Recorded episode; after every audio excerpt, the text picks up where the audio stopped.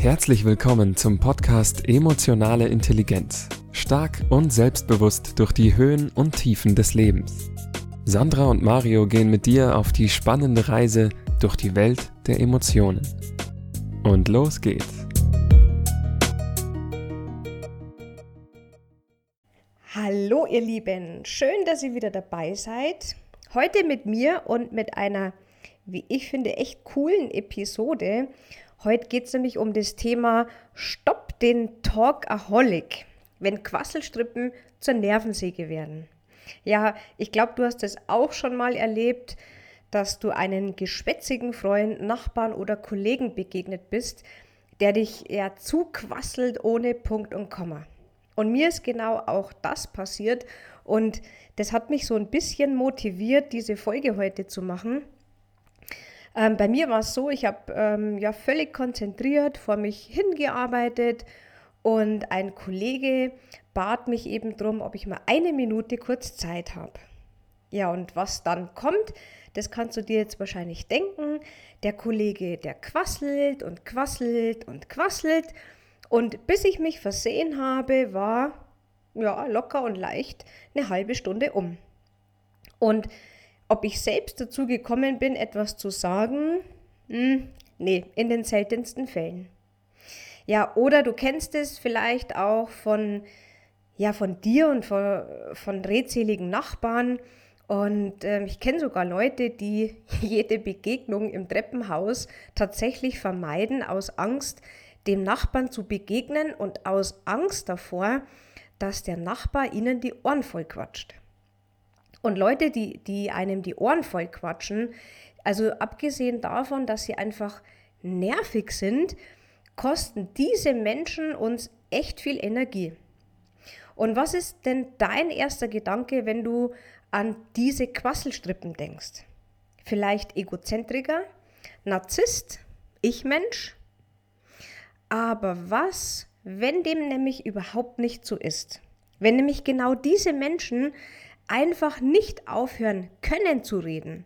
Und die Signale, die du ihnen sendest, ähm, mit, keine Ahnung, Räuspern oder Luft holen, ja, wenn sie die gar nicht bemerken. Und wenn die Signale, die du machst, gar nicht bei ihnen ankommen. Ja, dann könnte es zum Beispiel sein, dass es sich um eine Gruppe der ADHS-Menschen handelt. Ähm, es könnte auch ein autistischer Zug dahinter stecken. Oder es gibt tatsächlich auch Menschen, die einfach ähm, sozial unbeholfen sind. Und natürlich, aber gibt es einfach auch eine große Gruppe an Menschen, ja, die für ihr Leben gern quasseln. Übrigens habe ich einen Artikel gefunden, nämlich es gab Forschungen ähm, in Amerika, die führte ein James McCroskey durch und er sagt, zufolge ist jeder 20. Mensch, also fand ich auch krass, jeder 20. Mensch ist ein sogenannter Alltagstalkaholic. Und bis zu seinem Tod, das war 2012, war McCroskey ein echt renommierter Forscher auf dem Gebiet menschliche Kommunikation. Und er hat die Aussage getroffen, ähm, dass viel Reden zum Beispiel innerhalb einer westlichen Kultur sich durchaus lohnen kann. Ähm, hochverbale Menschen, so nennt man diese Gruppe, werden nämlich als eher kompetent betrachtet und für geeignete Führungskräfte tituliert. Das, sagt er, ist aber allerdings eine tatsächlich verbale Täuschung und hat überhaupt nichts mit der eigentlichen Kompetenz zu tun. Ja, und es gibt aber tatsächlich eine Grenze und wenn die überschritten wird, dann schlagt so ein ne negativer Effekt ähm, ein. Und dann gilt jemand in unserer Wahrnehmung nicht mehr als hochverbal, sondern tatsächlich als geschwätzig. Und der Unterschied zwischen einem unterhaltsamen Redner oder einem anstrengenden Talkaholic äh, macht übrigens weder die Anzahl an Wörtern oder ja noch irgendetwas anderes leicht Messbares aus. Es ist nämlich rein unser Gefühl, das entscheidet, ob wir jemanden als Quasselstrippe titulieren oder ob wir den ähm, als angenehmen Gesprächspartner empfinden. Und wir, wenn ähm, wir zum Beispiel das Thema als persönlich interessant oder, oder ansprechend empfinden, ja, dann kann das mal ruhig eine halbe Stunde gehen, sofern wir natürlich Zeit haben. Aber fünf Minuten jemanden zuzuhören, der komplett unstrukturiert was erzählt oder noch schlimmer, ähm, was erzählt, das in unserer Wahrnehmung total unwichtig ist, dann fühlt sich dieses Gespräch oder diese fünf Minuten tatsächlich echt wie eine Ewigkeit an und dann fängt es auch an, uns zu nerven. Ja, ich habe drei Schritte herausgefunden oder beziehungsweise mal für dich rausgesucht, die du mal ausprobieren kannst, um so den Wortfluss deines Gegenübers aufzuhalten. Also mein Tipp Nummer eins. Finde raus, was hinter diesem Geschwätz steckt. Bevor du nämlich jemanden als Quasselstrippe abstempelst, dann könntest du ähm, zunächst mal die Umstände und vor allem dich selbst gründlich unter die Lupe nehmen. Weil ähm, wir Menschen gehen nämlich ständig davon aus, dass sich der Gegenüber so verhält, ja, wie er eben ist. Aber ähm, das Verhalten einfach ja unvermeidlich eigentlich mit unserem eigenen verbunden ist. Und vielleicht redet also jemand zu viel, weil ja du besonders still bist. Ähm, oder zum Beispiel jemand fängt ganz nervös an loszuplappern, aber dahinter steckt vielleicht, weil du zu wenig ähm, verbales oder ja körperliches Feedback gibst. Vielleicht erzählt dir aber auch jemand einfach alles Mögliche über sich selbst, damit du dich einfach wohlfühlst und möchte dich eigentlich nur damit auffordern, doch dasselbe zu tun. Aber du wirst dir wahrscheinlich in dem Moment gerade denken, boah, die Person, die ist halt echt nur an sich selbst interessiert. Ja, eine andere Möglichkeit kann aber auch sein, dass dein Gesprächspartner einen komplett anderen Kommunikationsstil pflegt.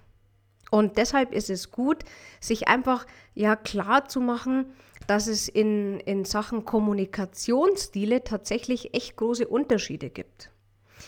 Also, was kannst du jetzt konkret tun? Ähm, ich würde sagen, was für den einen die normalste Sache der Welt ist, also zum Beispiel jemanden zu unterbrechen, das ist für den anderen eben schlichtweg unhöflich oder undenkbar. Und du könntest mal ausprobieren, eine Pause zum Beispiel schneller für dich zu nutzen. Also als du es üblicherweise vielleicht tun würdest. Und das mag sich vielleicht ein wenig ungewohnt anfühlen, könnte aber eine Interaktion komplett tatsächlich verändern. So, mein Tipp Nummer zwei. Den anderen auf subtile Art und Weise bremsen ja, dass das viele Reden bei den, ähm, ich nenne sie jetzt mal in Anführungsstrichen, echten Talkaholics ein ja, typisches Persönlichkeitsmerkmal ist, kann ja schwierig sein. Und ähm, das zu durchbrechen und die Talkaholics, ja, die wissen einfach meistens selber, dass sie viel reden. Also was heißt jetzt in dem Fall subtil vorgehen? Ich würde mal versuchen, im ersten Schritt das Gesprächstempo zu drosseln, indem du einfach langsamer sprichst. Weil Menschen kopieren nämlich ganz unbewusst ähm, die Kommunikationsweise des Gegenübers. Also das heißt, du machst es dir selber schon mal viel leichter, das Gespräch irgendwie in den Griff zu bekommen. Ja, und anschließend könntest du zum Beispiel mit körperlichen Signalen klar machen, dass du auch mal zu Wort kommen möchtest. Das könnte jetzt konkret sein, ein mhm, mhm, dabei nicken und ein kleines bisschen den Finger heben. Aber bitte hier aufpassen, dass es kein, ja, ähm, Lehrerfinger wird, würde ich mal sagen.